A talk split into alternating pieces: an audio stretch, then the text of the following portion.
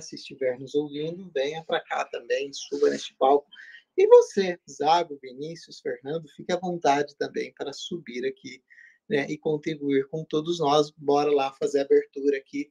É, estamos né, no universo ágil, é, dentro da jornada Ágil 731, episódio 519, né? Somos aqui, falamos sobre práticas ágeis e hoje é o case gestão por resultado. Campinas acordou ventando, mas parece que vai ter um sol para cada campineiro. É, portanto, né, estou aqui de blusa, apesar do sol já estar nascendo. Sejam todos bem-vindos, sejam todas bem-vindas. Gil do Cavalheiro, um homem branco, cis, um largo, largo e fácil sorriso no rosto, terno e gravata.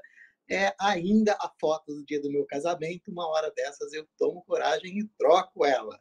Mas por enquanto eu acho ela muito legal, um dia marcante e especial na minha vida. Bora lá, sigamos!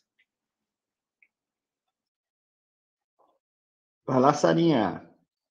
Eu vou então, gente. Bom dia, sou Sara Branco. Na foto eu estou sorrindo, batonzão vermelho aí, cabelos claros. Estou no meu escritório fazendo o que eu mais gosto, né? Mentoria e palestras. Eve. Bom dia, sou a Evelyn Matos, morena, cabelos longos compridos e na foto estou com um sorriso tímido com fundo cinza. Bom dia, bom dia, bom dia. Guilherme Santos, homem branco, cis, cabelos castanho escuro, sorriso largo no rosto, na foto, uma camiseta vermelha. Estou dentro do carro, voltando da prática que eu mais gosto, que é o boxe, que é um esporte maravilhoso. E como o Gildo e o André já é, representaram aqui que estão com medo de mim por conta do boxe, o boxe não é violência, boxe é prazer, é alegria, é muito bom. Eu adoro. Desde que você não receba um direito no nariz. É. Já, já levei, já levei alguns, viu, Gildão? No nariz, na boca, tá tudo certo. tá tudo bem. Faz parte, faz parte. É isso, é esporte, é um esporte de contato, de contato, está tudo certo, está tudo bem. É, galera, hoje nós vamos falar aqui sobre, sobre cases de, de, de, gestão por resultado. Isso importa, as empresas hoje elas esperam pessoas que é, pessoas e equipes né, de alta performance aí que entreguem esses resultados. É, mas se para se chegar a pessoas né, é, e, e, equipes de, de alta performance entregando por resultado, é um longo trabalho, né? Um longo alinhamento aí, né? Pessoas são diferentes, né? Vêm vem de diferentes contextos, né? É, portanto, diferentes comportamentos, alinhamento. E como é que a gente consegue, então, montar e entregar cases de sucessos, né? Para que esses sejam replicados, né? é, não copiados, replicados, né? porque cada contexto é um contexto, cada cenário é um cenário, portanto, há peculiaridades que devemos respeitar, dado o ambiente e o comportamento né, das pessoas, sendo elas diferentes. Guilherme Santos, e aí?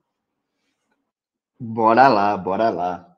Galera, hoje eu trouxe para vocês um case que eu tive a oportunidade de conduzir a escalada da agilidade dentro de uma grande empresa é, de seguros, do segmento de seguros.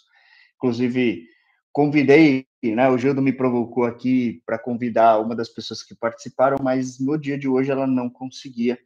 Então, eu vou solo aqui fazer, é, contar um pouquinho dessa história, desse case para vocês, mas depois também trago aqui né, o time que trabalhou comigo e que foi, é, foram os protagonistas aí desse processo. E como que começou esse, esse processo, então? É, como eu comentei, nós estamos no movimento de escalada do ágil dentro da organização. É, é uma organização que ela tem diversas unidades de negócio, então cada unidade de negócio, em média, com 200 a a 300 é, pessoas né, dentro da sua estrutura e que faziam a, as unidades operar entre si né, e fazer o negócio também acontecer.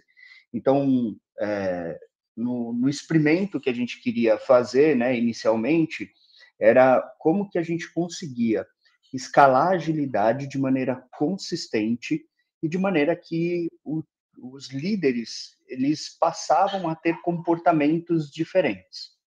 Então, por ser uma empresa muito tradicional, é, essa seguradora ela, ela, ela estava passando por uma, uma resistência né, da liderança para a transformação ágil, porque eles ainda estavam muito no modelo de comando e controle. Então, eu preciso ter é, o controle de tudo aquilo que acontece, eu preciso comandar este time. E uma, um ponto que nós começamos a identificar, de acordo com esses comportamentos, é exatamente a, a capacidade que o time tinha para ter autonomia. Então, como premissa da agilidade, nós entendemos que a autonomia é o fundamento básico para você ser um time ágil. Por quê? Definimos aquilo que o time tinha que fazer, construção do, dos itens do backlog de produto. O time começava a desenvolver. E aí vinha o gestor e mudava tudo. Não, porque agora a gente não vai mais para cá, a gente vai para lá. Não, porque agora a nossa meta, a nossa meta mudou. Não, porque agora é, é, eu não quero que vocês façam desse jeito, eu quero que vocês façam desse jeito. Isso começou a gerar muito, é, muita dificuldade, de fato, do time engajar nos assuntos que eles estavam desenvolvendo. Então, como que nós é, levamos aqui uma proposta é, para solucionar esse problema? A gente trouxe a gestão por objetivos e resultados, que é o nosso bom e velho OKRs. Então, que problema que a gente estava resolvendo no fim do dia? Era autonomia do time, clareza para o time poder trabalhar e é, a gestão por influência e não por interferência. Como que os líderes conseguiam influenciar o time positivamente e não interferir no time. Então, tendo esses problemas como base, nós já tínhamos estruturado é, toda a base do time em, é, em value streams, né? Então, cada BU, cada business unit, né, cada unidade de negócio era uma, uma value stream. Então, nós tínhamos ali auto IRE, nós tínhamos vida, nós tínhamos saúde, nós tínhamos dental, então, essas eram algumas das unidades de negócio, porém elas tinham muita dependência entre si, dependências sistêmicas, dependências de negócio, dependências é, muitas vezes de dados, porque o mesmo cliente que tem um seguro de vida, ele também tem um seguro alto. Né? E normalmente um, uma pessoa que tem um seguro alto dentro de uma de uma grande seguradora, ele tem outros produtos como dental.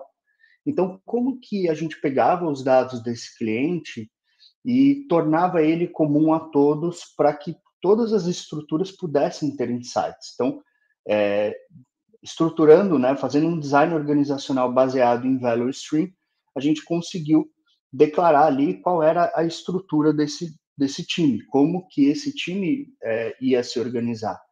E, como eu comentei, né, o problema que a gente estava tentando resolver era que, de fato, é, legal, o planejamento estava feito, estava tudo muito bacana, mas o time não estava feliz com aquilo que estava acontecendo, porque a gente saía de uma PI planning, e aí a gente usava muito do modelo do SAFE, né, para escalada do ágil.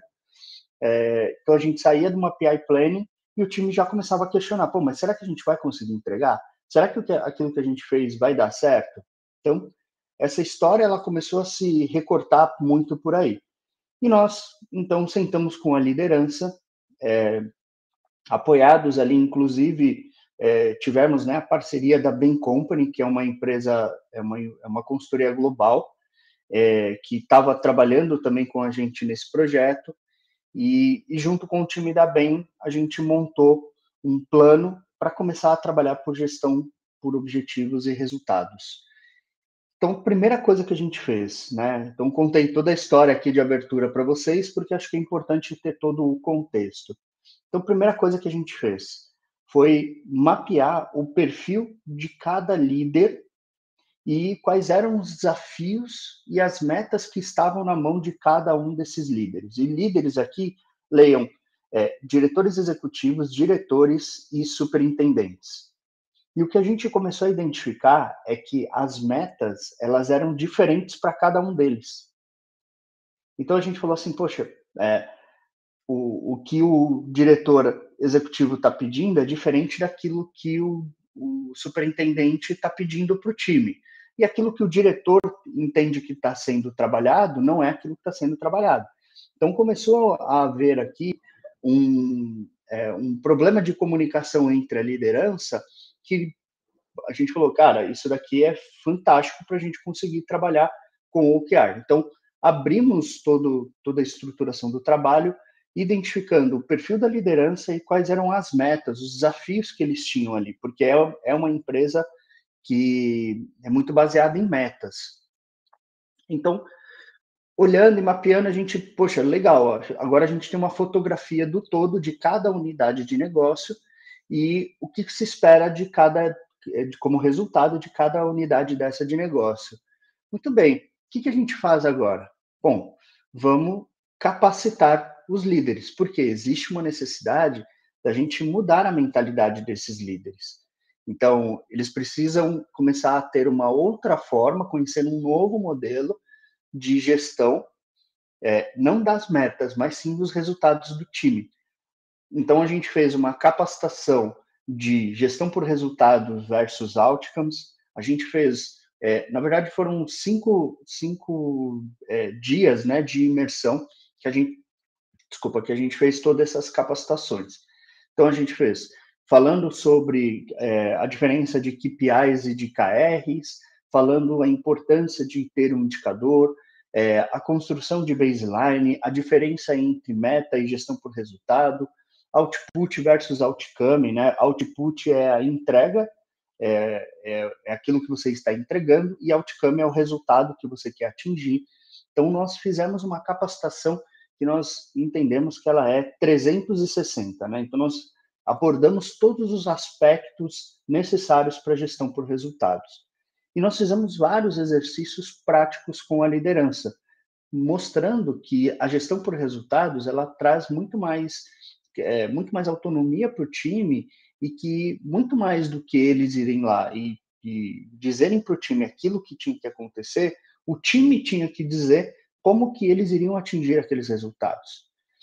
E aí, uma coisa que eu acho que é muito legal compartilhar, que foi uma das coisas que a gente derrapou, né? E aí, já falando um pouquinho do case de é, é, um modelo de insucesso, né? Que foi onde nós escorregamos ali, a gente começou com o modelo de OKRs, é, acreditando que é, os três níveis de OKRs eram suficientes, né? Que é, é, era o melhor caminho. Então, nós tínhamos é, o nível estratégico, OKRs estratégicos, que olhava a estrutura seguradora como um todo, né, o grupo segurador como um todo. Nós tínhamos é, um segundo nível, que era o nível mais tático, então gestão por objetivos e resultados táticos, e aí trazendo a, as value streams como base para a decisão desses resultados, e a gente tinha um terceiro nível, que era o nível de, uh, de do nível do time, né, que é o nível operacional. Então, os três níveis que a gente definiu foi estratégico, tático e operacional. Quando a gente começou a, a trazer as cerimônias, né, os eventos para acompanhamento desses, desses resultados, que são as agendas chamadas de check-in, né, nós batizamos essa agenda como check-in de OKRs, a gente começou a identificar que não tínhamos condições de acompanhar todos os elementos. Então a gente chegava na, nas agendas e aí, o que, que a gente vai falar hoje? É, do nível tático, do nível estratégico, do nível operacional.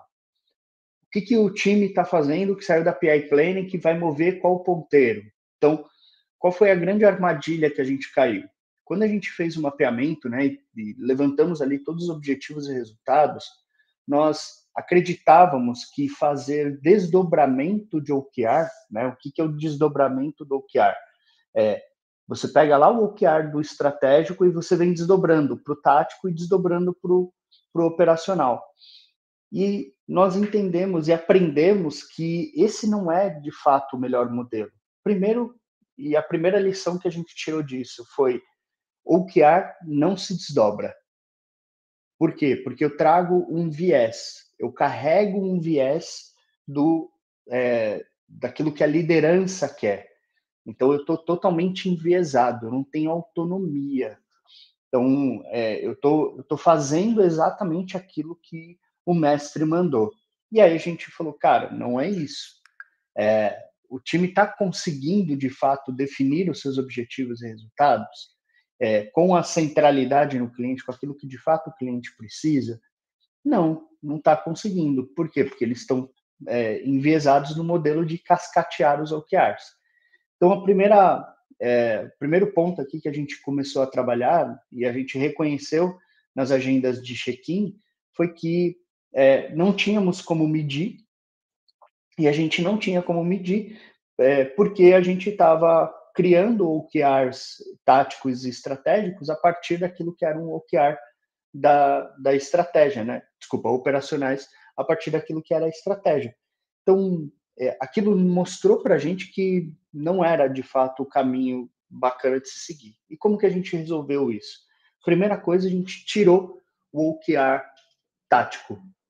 É, a gente não tem, não vamos chegar aqui à conclusão de que nós não temos OKRs táticos. A gente vai ter OKRs estratégicos e operacionais.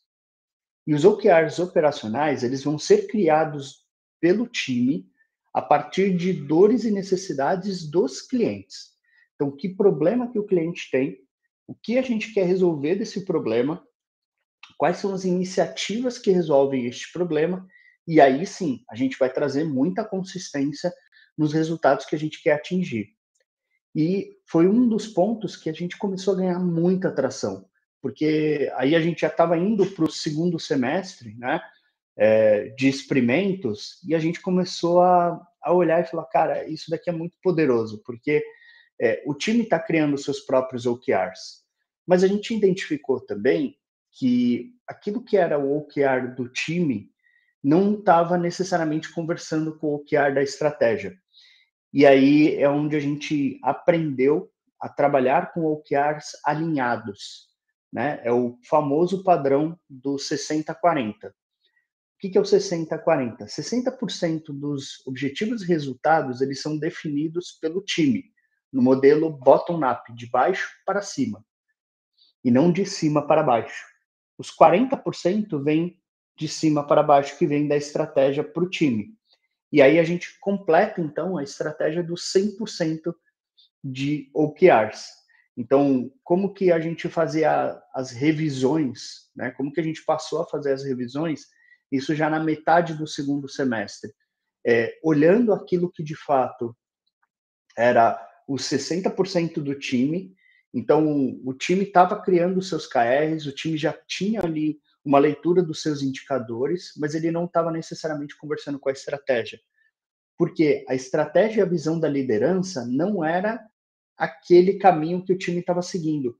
E uma coisa que foi incrível e eu gosto sempre de, de contar essa história, era que a estratégia da liderança não resolvia o problema do cliente. Então, isso foi muito poderoso. Foi muito poderoso, porque a própria liderança falou assim, cara, a gente está míope, a gente não está conseguindo enxergar o problema do cliente. Então, a gente não precisou ir lá e apontar né, para os líderes que eles, é, que eles estavam ali né, é, eu vou dizer a palavra errados, porque eles estavam, né? Eles estavam olhando somente para o negócio, para o lucro, e não para o problema do cliente.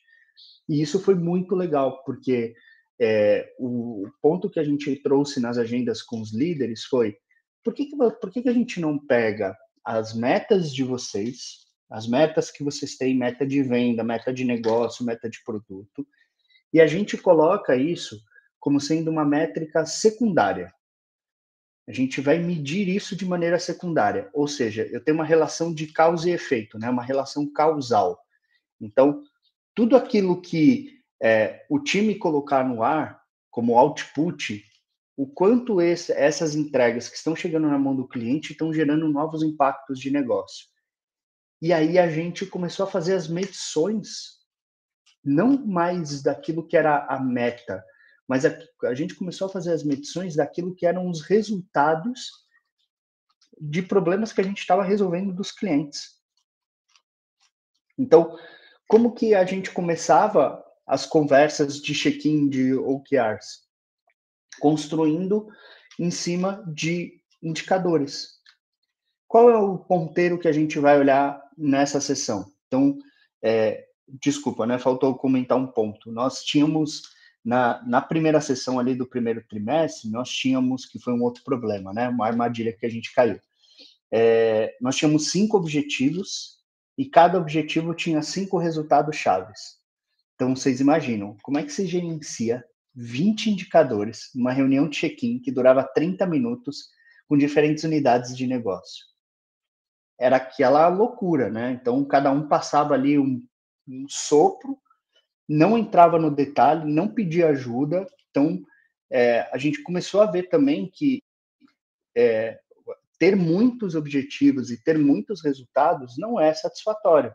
E aí a gente trouxe para resolver esse problema o um embasamento teórico, né? Então a gente foi na literatura, a gente foi estudar é, o que, que a literatura nos dizia para que a gente pudesse é, resolver esse problema. Então a primeira coisa que a literatura nos disse foi tenha no máximo tenha dois objetivos no máximo e, se possível, tenha no máximo dois KRs. E isso para nós assim foi um exercício de desapego, gente. Vocês não têm ideia. Pô, mas e o outro lado vai ficar descoberto? O que, que a gente vai fazer? Vai começar a dar prejuízo? Não, a gente precisa colocar, precisa colocar. E é, o que a gente começou a entender é que assim nem tudo aquilo que a gente imaginava que o time ia fazer conseguia fazer. E nem todos os resultados que a gente imaginava que o time ia atingir, eles iriam atingir ficou muito ponteiro sem mexer, né, sem nenhuma movimentação, porque não tinha nenhuma ação ali.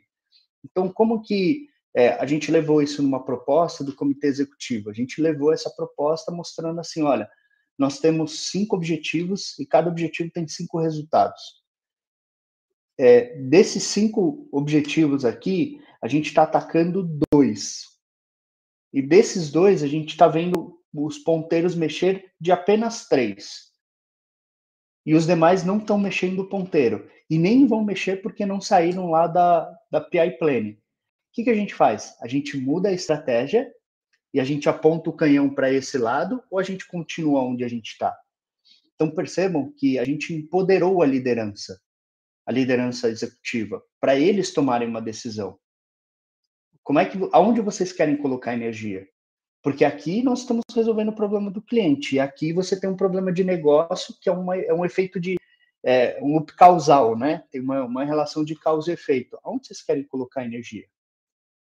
Então, nós passamos a analisar as relações é, de gestão através dos check-ins de OKRs e nessas relações de como que a gestão por resultados ela de fato estava mudando a estratégia, é, foi muito foi muito é, lento, né? Porque a cada a cada check-in a gente ia colocando algum assunto. A cada check-in a gente ia colocando um novo tema. E a gente foi construindo essa essa leitura de estamos no caminho errado, sem dizer para a liderança que eles tinham tomado a decisão é, errada, né? Que eles estavam indo pelo caminho errado. Então, fazendo uma, uma releitura aqui do todo, né? É, o que, que faltava para a gente? O propósito, um backlog contínuo, focado nas dores e problemas dos clientes. A gente não entendia o que era a gestão contínua de valor. A gente acreditava que o, o, a estratégia era o caminho mais certo e a gente começou a levar mensagens para a liderança de que nada é mais certo do que, do que a estratégia. Nada é mais incerto, perdão, do que a estratégia. Então, se estamos falando de estratégia, estamos falando de incertezas. A gente não sabe como vai ser o futuro. A gente imagina que vai ser desse maneira, dessa maneira. A gente sabe aonde a gente quer chegar. mas a gente entende que existe um caminho a ser trilhado para isso. Então, o, a gente foi reconhecendo os padrões dessas value streams, desses fluxos de valor dentro das unidades de negócio, e a gente foi trabalhando. Então, fazia um trabalho bacana com um time de alto IRE, né, que era a estrutura da qual é, é, tinha um impacto mais significativo ali para a seguradora, e, e aí a gente falou, cara, que a gente pode fazer o case acontecer. Por quê? Se der certo para alto IRE, todo mundo vai vir, vai vir atrás. E aí o pulo do gato que a gente teve foi ganhar um engajamento do superintendente, do diretor de alto IRE, comprados com modelo de gestão por OKRs e trabalhando de fato nas agendas de check-in de maneira mais colaborativa, mais inter, é, interativa, né?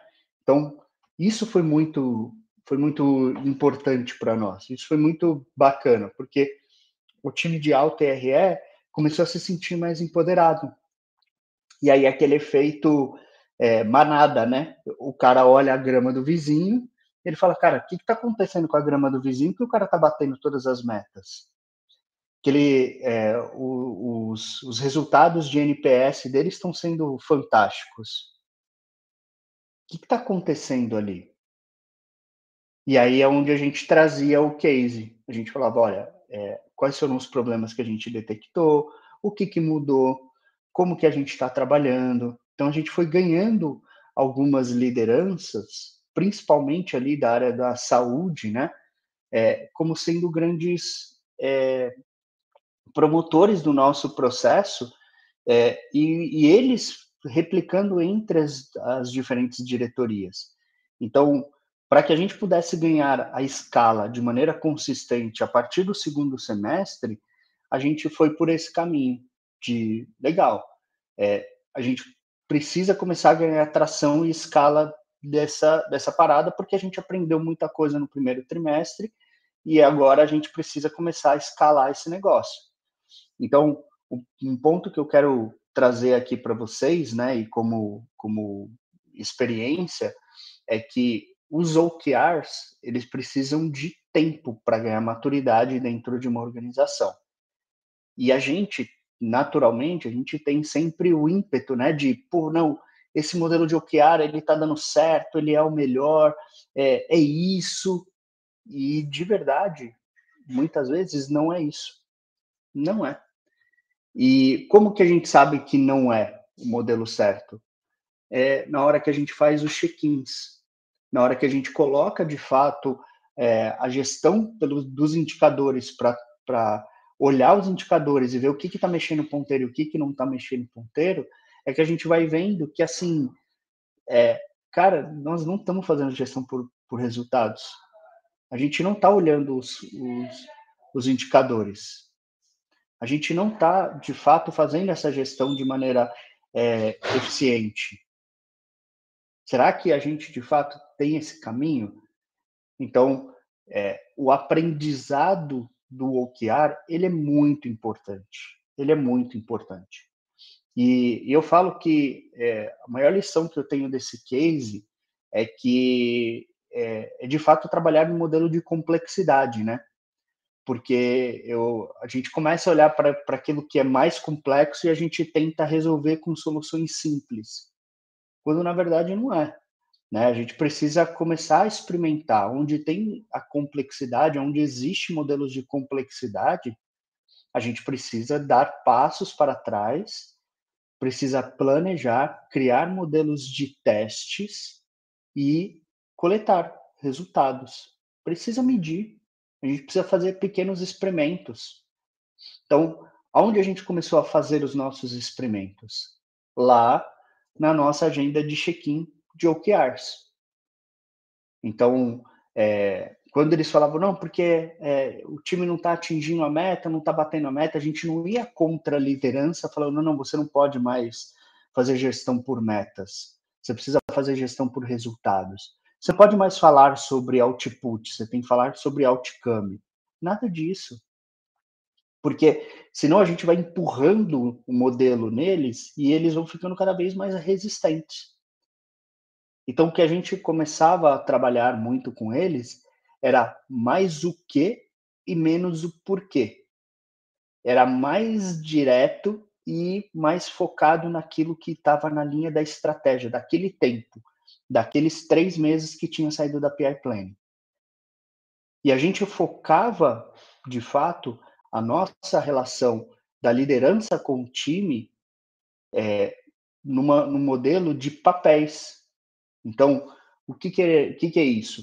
A gente trazia é, o time, que eram as pessoas mais sêniores do time, para falar com a liderança e trazer o que estava acontecendo, é, como que eles estavam medindo, o que estava faltando. E aí eu vou trazer um, um, exemplo muito legal que surgiu que lá, lá numa equipe do dental, perdão, do saúde, que foi eles não tinham como medir. Não existia tagueamento nas, na, nos serviços deles. E aí não tinha um data lake, não tinha uma estrutura de dados que pudesse dar insights para eles de métricas. E quando, quando o, os líderes viram isso, eles falaram, cara, é, a gente vai ter que, que parar onde a gente está para pavimentar essa estrada, porque senão a gente fica se enganando. Aí a, as coisas começaram a fazer muito sentido para eles.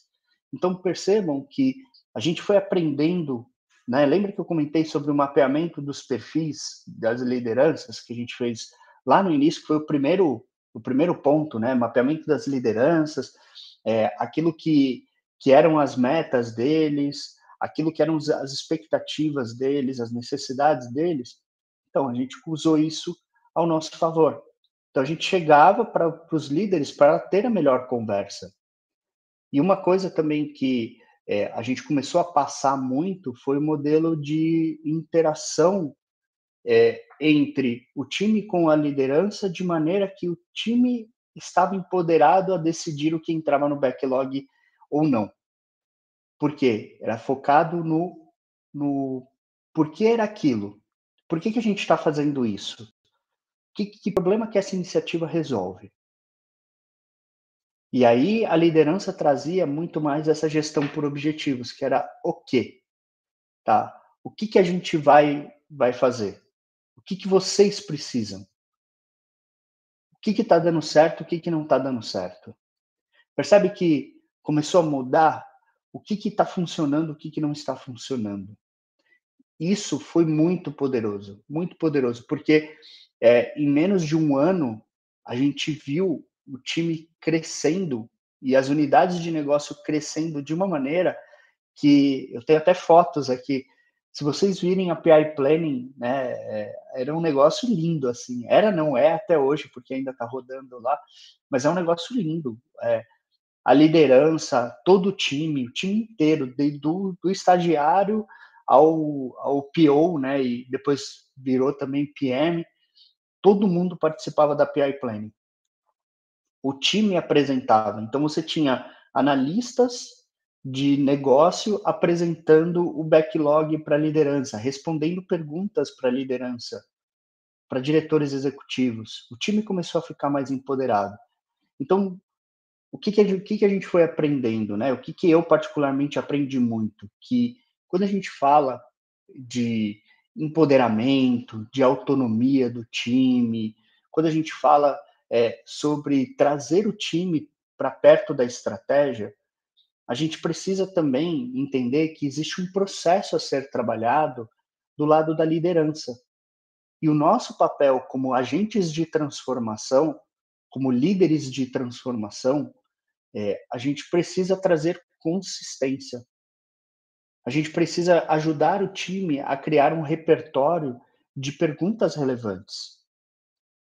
E aí sim, a gente vai construindo, a gente vai trabalhando, a gente vai se desenvolvendo. Então, tudo que eu estou né, construindo aqui com vocês, tudo que eu estou trazendo aqui para vocês é super importante porque a gente vai cada vez mais é, é, aprendendo a trabalhar com gestão por resultados e a gente vai aprendendo também a lidar com a, com a nossa liderança. Mas eu queria aqui fazer uma pausa, né, até para a gente criar uma interação também. Tenho alguns outros pontos aqui que eu vou trazer, porque essa história não acaba, ela continua.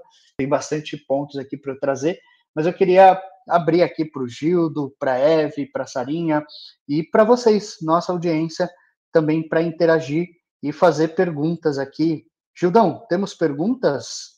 Ou vocês querem mandar uma pergunta aí para a gente fazer um reset de sala aí, dar uma respirada? Temos várias. Vamos deixar o Gui tomar uma água.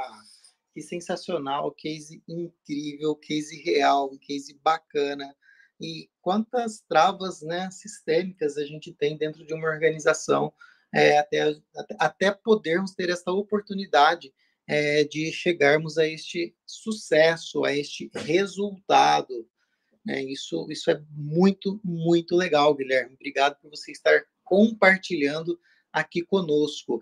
E aproveitando, né, que vamos já fazer o reset de sala, fazer aqui um, um rebranding do que está acontecendo. E, e, o André já chamou a minha atenção aqui no grupo, galera. Ele falou assim: estamos tendo aula de inglês. Pois é, a gente às vezes está tão habituado, tão acostumados a usar os termos de mercado né, que a gente vai de forma inconsciente mesmo, né? E tá tudo bem, eu só vou então pegue aí seu sua caneta e seu papel para daqui a pouquinho eu falar para você alguns termos que foram utilizados aqui e você anote aí. É, estamos hoje no episódio 519 do Jornada Ágil 731, é, Práticas Ágeis, Gestão por Resultado, onde o Guilherme está apresentando um case real né, é, acontecido com os seus acertos e principalmente com os seus erros que geraram aí os seus aprendizados, né? E é sobre isso. Aproveitando também, você que está aqui nos acompanhando, é, acabamos de colocar um, um, link aqui em cima. Você da região de Campinas, fique à vontade, entre. Mas você também que não é, mas quer conhecer aqui Campinas, né? É, teremos um evento aí no dia, no dia 20, é, o Agile Campinas é o nosso parceiro, né, e o Anderson, que está aqui na nossa audiência, gentilmente disponibilizou este link, né, aí que vai ter um evento do Flight Club, né, então, é, entrem, participem, conheçam, vejam, né, vamos falar mais, mais sobre Flight Level, é no dia 20 do 7, começa às 18h30, sejam todos aí, estejam todos convidados e sejam todos muito bem-vindos a este evento que nós aqui da comunidade, né, nós aqui do Universo Ágil, sem dúvida também apoiamos aí este evento maravilhoso. Outcome, outcome a gente está falando de resultado, né? Enquanto KPIs estamos falando né, dos indicadores chaves de performance. E os QS são os resultados chaves. E, e são pequenas siglas muito utilizadas dentro aí do, do arcabouço né, de ferramentas do OKRs, enquanto outputs nós temos as, as saídas, né, as famosas saídas, as famosas entregas seriadas, que hoje a gente vem conversando bastante a respeito sobre ser um output, ser algo de resultado, algo que a gente olhe maior. E o case aí que o Guilherme está expondo para a gente, ele exatamente está convergindo né, desses outputs para esse entendimento de outcome, para esse o que entregamos de valor para este cliente. É, Sara e Evelyn, temos muitas perguntas aqui, dúvidas. É com vocês. Não sei se a Evelyn vai puxar, vou puxar aqui. É... Na verdade, eu vou, vou, complementar né, o case de, de Guilherme. É, é, difícil, né? A gente gerir equipe, gerir organização é mais complexo, mais complicado. E existem milhares de formas, né? A forma com que Guilherme abordou foi muito bacana, porque ele conseguiu linkar a estratégia com a liderança, né, com a parte operacional. Mas quando a gente está falando de, de, gestão por resultado, a gente está falando de objetivo, né, que é o que ele foi explicando para a gente. E clarificando um pouco para o pessoal, a gente está falando de direcionar o nosso foco para a concretização de metas. Ele utilizou o KR, mas é importante explicar que a gente pode utilizar qualquer outro método, metodologia uh, ou caminho que leve a gente a atingir o nosso objetivo. O foco aqui é para onde a gente vai direcionar nossos esforços baseado nos valores organizacionais. Então, foi muito bem colocado por ele que perceberam que a estratégia não foi muito assertiva no ponto dos OKRs, porque é algo muito mais amplo quando a gente está falando da gestão por resultado, né? A gente traz para o operacional, para o tático, quais são os valores da organização. E não necessariamente eles estão colocados dentro da estratégia, deveriam, né? Então, a gente está falando aqui de missão, visão e valores sendo colocados dentro do nosso dia a dia. E aí vem a dúvida, né? Como é que a gente faz isso? Como é que a gente alcança isso? É, colaborativamente, né? Como ele falou, a gente une os universos com a visão dos valores organizacionais, trabalhando de forma colaborativa, transparente, priorizando as ações que vão ser pertinentes para alcançar esse, é, esse desempenho da empresa, né? Para destacar o que a empresa tem de melhor e sem um ponto específico de metodologia e método, é mais livre, mais aberto, para que cada um trabalhe da forma que fizer mais sentido. Eu não posso simplesmente colocar que o que faz sentido para uma área, para um time, vai fazer sentido para o outro. O importante é que a gente tenha o foco no objetivo, entenda quais são os caminhos que a organização quer seguir, se baseando na missão, visão e valores, e comece a trabalhar isso de forma transparente e colaborativa. Lógico, tem formas, né? É, a gente pode é, elencar aqui alguns pontos do tipo começar revisando quais são os objetivos que a empresa tem, né? Para onde isso vai ser direcionado, é, definir depois quais são os objetivos que vão ser trabalhados operacionalmente, monitorar isso com os check-ins que Guilherme falou, fazer avaliações de desempenho para entender como é que as pessoas trabalharam em grupo e individualmente, né? A gente evolui, a melhoria contínua vem através do feedback. E, por vezes, recompensa, né? Tem organizações que trabalham é, com gestão de resultados por recompensas, é uma coisa já que o OKR não trabalha, né? É, idealmente, a gente não tem recompensas é, no OKR. Então, esse é o meu cinco centavos de contribuição. Agora vou abrir para a Evelyn e para Gildo. Então, deixa eu te fazer uma provocação. O OKR mede esforços?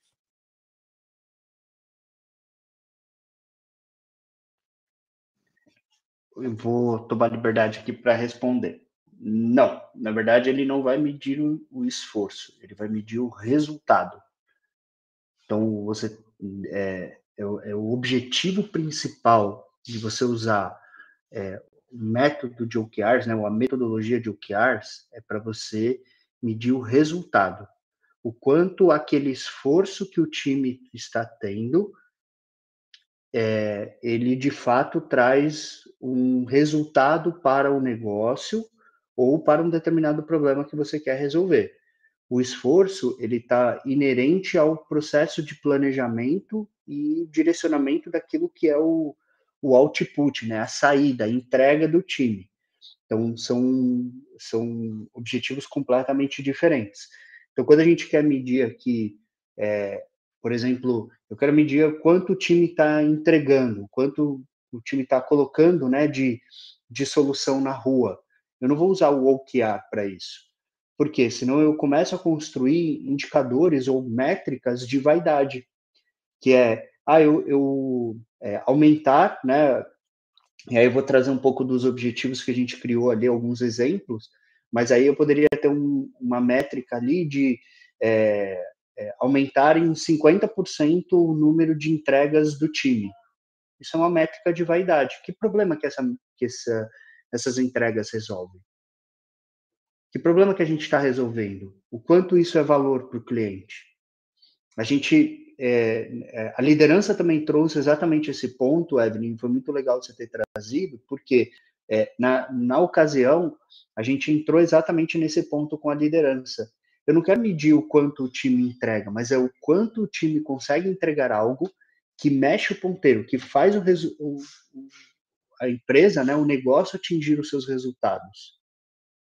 E a partir dessa mentalidade, a gente começou a separar aquilo que era métrica de, de time para trabalhar eficiência operacional, e aí a eficiência operacional vem com a, a linha do mais com menos, né? A gente faz mais com menos, a gente consegue atingir resultados exponenciais com um time enxuto, com um time ágil.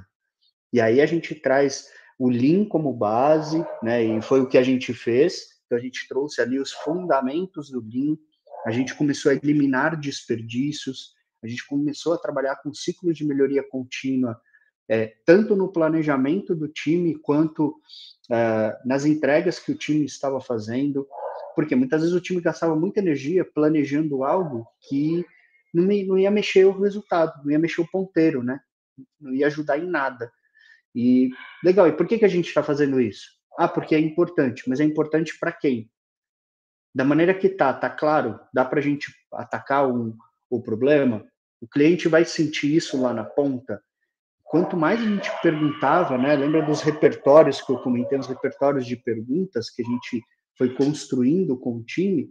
O próprio time já chegava para a liderança de maneira muito mais consistente, porque aí o time não, não entrava nesses debates, e nem a liderança. Então, o aculturamento da liderança para é, ajustar o que a gente chamava lá, e eu gosto de usar esse termo até hoje, de idioma, né? Então, a gente criou o idioma de gestão por resultados, e não mais a gestão é, pela meta, a meta pela meta. Porque a meta é o modelo chicote-cenoura, né? Eu ponho a cenourinha ali, ó, enquanto você não bater a meta, eu vou chicotando você. Então, a meta, muitas vezes, ela era um movimento de... Era, uma, era um indicador proxy, né? É, ou a gente usou, muitas vezes, a meta proxy, né? O que é a meta proxy ou indicador proxy? É tudo aquilo que não, não, eu não meço diretamente no resultado, mas ele gera impacto no resultado. Vou dar um exemplo. É, eu quero a quantidade de, eu quero aumentar, por exemplo, a quantidade de downloads do aplicativo do Saúde, e aí é, esse era um indicador lá, era um KR que a gente tinha, é, para que os segurados e os corretores comecem a usar o aplicativo e não mais a nossa, a nossa plataforma de, é, na, na web, né? Tá bom, e o que, que isso vai gerar? Aí veio a metodologia do e daí. E por que é uma metodologia? Porque é um método que a gente aplicava, que era, legal, eu aumentei em 15% o volume de usuários no, no app. E daí? E daí? O que, que isso mudou? Aí a liderança começava a ficar maluca, né? Porque, cara, então como é que a gente vai, como é que a gente vai medir? Por que, que isso está acontecendo? É, como é que eu vou saber aí é que a gente trazia muita consistência para é, as agendas de check-in, que era o que, que você quer monitorar, o que, que você quer ver. Você quer ver o, indicador simplesmente é, como uma métrica de vaidade para falar que você está indo bem, ou você quer ver o resultado e o valor daquilo que você está gerando para o cliente? Aí a gente mudou esse KR, a gente reescreveu ele e a gente colocou ele como sendo é, aumentar o engajamento e a satisfação dos segurados, e aí tinha um outro né, para os corretores, em 15%. Então, o que a gente queria era aumentar o engajamento. A gente queria que, as, que, a, que os usuários eles permanecessem lá, os segurados, eles permanecessem na, no app. Que os corretores começassem a usar o app. Aí, pasmem, né? A coisa mais simples quando a gente falou dos corretores, foi é, fizemos uma pesquisa. Aí na pesquisa a gente soube descobrir o seguinte, que os, os corretores nem sabiam que existia um aplicativo. Por isso que eles usavam o, é, a plataforma. Olha que maluco isso. Então, o seu cliente não sabe que você tem uma coisa. O que, que a gente fez? Uma campanha massiva para aumentar a quantidade de, de usuários lá na, no app, e depois a gente fez o acompanhamento de engajamento, que era o quanto os corretores estão engajados em usar o, o aplicativo, o quanto eles estão satisfeitos. Aí a gente foi abrindo, né? Então, o que, que é, qual, é, qual é o tipo de funcionalidade que o time colocou? Ao final de, de uma, do lançamento de uma proposta, por exemplo, de um, de um, é, de um corretor, ele tinha lá, avalie como foi a sua experiência, de 1 a 5. Abria um pop-upzinho, ele avaliava, fechava esse pop-up e ele seguia. A gente começou a medir que, cara, o cara, ele prefere de fato usar o aplicativo do que usar a plataforma. Então, putz, vamos investir mais tempo e mais esforços aqui. Porque, a princípio, a estratégia era mudar toda a plataforma, a infraestrutura, levar para a nuvem, fazer um negócio. E, putz, os clientes nem sabiam que existia aquilo. Então, eu, eu adorei a sua pergunta aqui, Evelyn, porque tá exatamente um dos exemplos aqui que eu ia trazer para vocês, é, que foi o caminho que a gente foi trilhando e construindo ali é, com os líderes. Mas é, o que eu quero chamar a atenção de vocês aqui é que a liderança, muitas vezes, ela tem expectativas. E quando a gente consegue trabalhar com o modelo do, ou a metodologia do e daí, né, com esse método, a gente vai abrindo, quase como fazer um mapa mental. Então, e daí? O que, você quer com isso? E aí as provocações começavam a surgir. E a gente abrindo esse mapa mental para mostrar assim que por detrás daquilo tinham outros sentidos e que o próprio líder não sabia o que, que ele queria ou que problema que ele queria resolver com aquilo. Isso é o que potencializou a gestão por influência e não por interferência. Isso é o que mostrou que a liderança precisava estar mais próxima do cliente. E aí, eu lembro que eu comentei com vocês que a gente buscou promotores, né? É, o que, que a gente começou a perceber? Que os líderes começaram a escutar. Eu tinha diretor executivo escutando é, chamada de atendimento, lá na central de atendimento. Tinha superintendente conversando com o corretor. Eles começaram a se mexer, porque eles falaram: a gente não sabe qual é o problema do cliente. A área de CX cresceu assim demais. Quem não sabe o que é CX, né, na linha da sopa de letrinha aqui e acrônimos em inglês, o CX é o Customer Experience ou o time que é responsável pela experiência do cliente.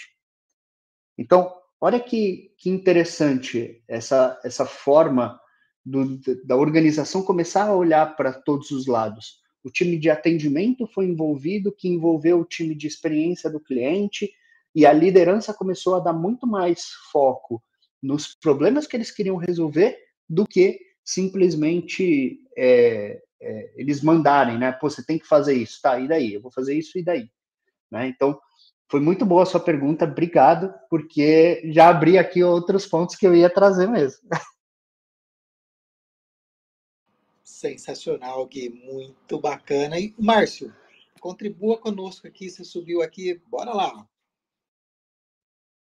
Bom dia, pessoal, tudo bem? Sou o Márcio Okabe, estou aqui com origami na foto e estou agora participando aí da Jornada Ágil às quintas-feiras falando sobre educação. Bom, eu falando rapidamente, eu tive alguns momentos no mundo corporativo. Em 2004, na Telefônica, em 2009 no Terra, que também é telefone. Digamos que não é o melhor exemplo de empresa ágil, é muito pelo contrário, tinha muita hierarquia. Então eu vou dar uma visão de quem está muito que está muito fora, assim, que eu já estou no mercado aí, fora do mundo corporativo. Tem um livro, chama Humanocracia, Humanocracia de humano, um, é o contrário de burocracia, que tem um capítulo que chama O Pensamento do Dono. Então, minha contribuição seria assim, como há muito tempo eu não estou mais, eu sou, não, não tenho um é, trabalho formal, eu diria que o grande desafio é esse: se a, se a empresa consegue implantar um pensamento de dono, as pessoas se apropriarem, é, a gente precisa de menos metas, né? menos indicadores, porque a pessoa vai se autogerir. Então, a colaboração que eu trago é essa: é, a gente tem visto aí os modelos de autogestão surgindo e Deus queira, meu sonho é que daqui a alguns anos as pessoas olhem para trás e achem tão absurdo quanto a escravidão foi há muito, há mais de um século atrás. Então, acha essas empresas burocráticas sejam vistas da mesma forma daqui a uns, algumas décadas. Ah, e todo mundo encontrar o seu significado no, no trabalho também, né? O Ikigai. Obrigado, gente. Muito legal, Márcio. Obrigado aí pela, pela sua contribuição e é, eu vejo como um elemento chave da agilidade é exatamente isso, né? Precisa fazer sentido. É, eu, eu gosto sempre de pensar e, e, eu tenho estudado muito, né? É, inclusive a gente tem alguns episódios aqui é, sobre gestão da complexidade, né? Você não gere a complexidade, você vive a complexidade, né? É, porque a complexidade ela é inerente dos cenários que a gente está e ela varia de, de pessoa para pessoa, organização para organização. E quando a gente fala de agilidade em contextos de complexidade, é exatamente esse ponto que você trouxe, né? O quanto eu, eu tenho eu tenho que ter metas para controlar o time, porque eu quero gerir os ambientes complexos, os cenários complexos. E no fundo, é, você não está fazendo isso, né? Você está colocando a meta para você ter um controle, para você. E quando o time começa a trabalhar é, com experimentos, com testes, com validações consistentes, como quando o time está empoderado, você não precisa mais ter as metas, né? As metas são criadas pelo próprio time. Então, esse é um modelo muito é, muito disruptivo, né? Pensando no, no mundo atual, mas eu vejo que é o caminho que a gente está indo, porque cada vez mais a incerteza vai tomar conta dos cenários corporativos, é, e, e, isso já vem dando sinais aí bem, bem relevantes. Então, está um passo à frente quem já está trazendo esse contexto. Obrigado aí pela sua contribuição. Gildão, vamos ler umas perguntas que tem aqui no, no chat para nossa audiência? Bora lá, bora lá. E aqui temos o, o, o GB participando com a gente, né? E a primeira pergunta é: como foi o desempenho do pessoal que fazia os check-ins? Teve alguma diferença entre os JRs e os SRs é, no reporte semanal, principalmente olhando para o aspecto de qualidade e assertividade? Ou seja, os júniores e sêniores. Muito boa, muito boa pergunta, GB.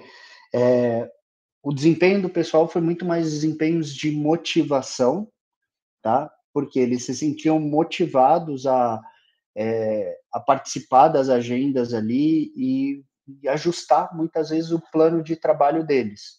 Então, como eu comentei, o que o que nós tivemos como grande resultado foi a, a gestão por por influência dos líderes, né? Os líderes influenciando positivamente. Então, eles começaram a perceber que não precisava mais, por exemplo, do Scrum Master para remover impedimentos, porque eram impedimentos estruturantes que precisavam de investimentos. Então, a diferença que teve foi trazer a realidade do time né, de maneira consistente que impactava no resultado. Por exemplo, a gente não consegue, é, como foi do dental, né, que eu comentei com vocês, a gente não consegue atingir esse resultado porque a gente não media, a gente não, não, tem, não tem dados para medir. Opa, peraí, então vamos ajustar essa estrutura de dados, vamos colocar tagueamento em tudo aquilo que a gente faz. Percebe? Então, isso trouxe um empoderamento muito grande para o time é, nas agendas de check-in. E um ponto legal aqui que você trouxe, né, dos reportes semanais, a gente não chamava mais de reporte semanal, porque não era um reporte com a liderança, era uma reunião de check-in. A gente não vai falar sobre é, sobre problemas, a gente vai falar sobre, desculpa, sobre é, a gente vai ficar discutindo, né, os pontos aqui de problema. A gente vai falar sobre impactos no resultado. A gente não consegue atingir esse resultado porque então a gente fala muito mais de impedimentos do que qualquer outra coisa, tá? E do ponto de vista que qualidade e assertividade é, mostrou que o time era muito capaz, né? Então o que a gente lembra que eu comentei que a gente usou técnicas aqui de Lean é, para trazer eficiência operacional para o time? Então, as técnicas de Lean que a gente aplicou no nosso modelo de trabalho trouxeram muito mais eficiência e a gente garantia, e é garantia mesmo, tá, gente, que é, é, os elementos de qualidade eles seriam respeitados. Por exemplo, o teste daquilo que ia para a produção, elementos de interação é, relevantes com o, é, com o usuário. Então, validação com o usuário, era esse tipo de cenário que a gente criava. E ficou, ficou uma coisa tão bacana, porque assim, chegava na mão do cliente lá, do corretor, o corretor falava, cara, não é isso que eu quero. Você não, você não entendeu o problema que eu quero resolver. E aí o time voltava, fazia os testes e colocava novamente né, é, na mão do cliente. O cliente validava. Então, esses modelos trouxeram muita eficiência para o time e assertividade para saber que problema que a gente queria resolver com aquela funcionalidade. E aí isso passou a ser muito poderoso para o time. Não sei se eu consegui responder, mas procurei aqui o melhor caminho. Boa, Gui, sensacional. E na linha aí, o Fernando Fabril pede ao menos uma recomendação de literatura, se você usou, né? enfim, recomenda algum aí. Sim. É, bom, a gente usou como literatura, né? Aquele livro do John Deere, que é o é, Medir Aquilo que Importa, né? Meça Aquilo que Importa. A gente usou um livro também do Andrew Grove, que é sobre a gestão por, uh, por resultados, né? Que é o High Output Management, que é a gestão, é, a alta gestão, não sei como traduzir isso, porque ele estava em inglês, né? Mas é, é quando, quando você consegue trabalhar com eficiência na, nas entregas, né? Então, esse livro do Andrews Grove é fantástico, assim, foi uma das grandes referências para nós. É, um outro livro, e aí eu vou colocar todos eles aqui, tá, no, no chat, para depois vocês, é, vocês consumirem eles também. É, que mais? Ah, um livro que a gente usou muito, que foi muito bacana para nós, foi a referência do Google, que era como que o Google trabalha, né? É How Google Works. Então, Smith. Esse livro também é muito. Então, foram as três referências ali que a gente foi buscar é, dos criadores, né, do, do OKR, quem já tinha colocado o OKR na prática, tinha vivido grandes experiências. E a gente trouxe muitas coisas dos livros para é, as nossas abordagens também. Mas depois eu passo aqui o link para vocês. O Anderson acabou de, de postar, né, que tem muito material bom aí no site do Felipe Castro também, então tá aí mais um, um local bacana para a gente já ir consumindo este conteúdo. Sensacional, obrigado pela participação de todos vocês nesta contribuição coletiva. É isso aí. É... O que mais que a gente tem aqui, Gildão? A gente ainda. Ah, não, pô, já passamos do horário aqui, né? Já. 8h35, rapaz. Eu nem vi. Nem vi passar também, não sei vocês. Mas eu, eu, ia, eu ia embora aqui. Muito bom, então vamos abrir aqui, já começar a abrir o nosso, o nosso encerramento né, de hoje, aí com as palavras finais de cada um de vocês, né, para esta terça-feira, para este terçou. Bora seguir, bora lá, é com vocês. Primeiro, Gildão, eu queria agradecer aqui a toda a nossa audiência que participou.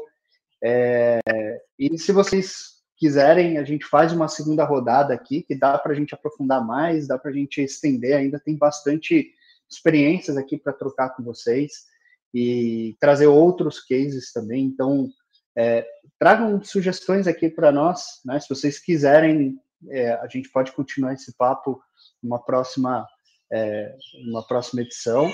E, e aí até o ponto né, que a Saninha trouxe, a relação de OKRs com outras, outras abordagens de gestão por resultados também, gestão de metas, eu acho que a gente tem um caminho aqui muito bacana para poder explorar com vocês. E queria agradecer aqui a audiência, a participação, a interação de todos vocês. Estou vendo que o chat aqui bombou, que é, vocês trouxeram bastante provocações aqui, muito legal. Então, deixo aqui o meu abraço a todos vocês. Quem quiser bater papo, me chamar aqui para tirar dúvida, fique à vontade. O meu LinkedIn é G Guilherme Santos. É só colocar lá G Guilherme Santos. É, e aí me chama, a gente bate um papo, a gente troca ideia, até mesmo por aqui também, no Clubhouse. Estou é, sempre por aqui, todas as terças-feiras com vocês. Obrigado aí a todos. Tenha uma ótima terça-feira e vamos que vamos. Tamo junto. Vamos embora. Vamos fazer acontecer. Vou nessa também, pessoal. Me despeço de vocês mais uma vez com alegria. Obrigada pelo espaço, pelo tempo. Gosto bastante de dividir esses momentos com, com o pessoal aqui, porque a gente traz bastante experiência de cada um, novidades, uh, sugestões, né? não só de literatura, mas de como colocar isso em prática, cases que cada um vivenciou. Então, tem muito pano para manga aí, tem muito assunto para a gente é, tratar ainda. Tragam sugestões, fiquem à vontade, subam conosco e até a próxima.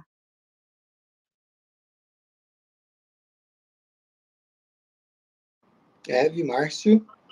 Foi um prazer estar aqui pela segunda vez conversando com vocês, é, agregando e trazendo mais insights aí para esse tema. É, achei muito interessante esse alinhamento que o Guilherme falou sobre outras gestões, outras ferramentas que podem agregar aí no OKR.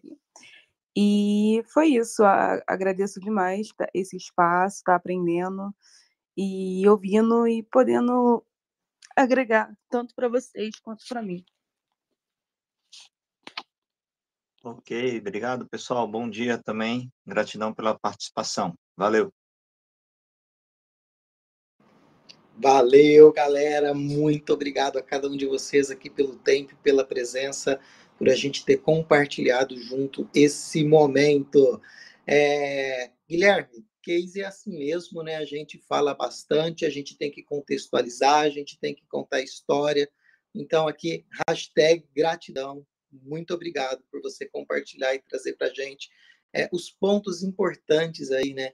É, e sabendo que contexto, né? É, uma vez que aconteceu e teve sucesso ali é, com você, observe a partir desse, dessa perspectiva, entenda o seu contexto, bora lá aplicar, bora lá fazer.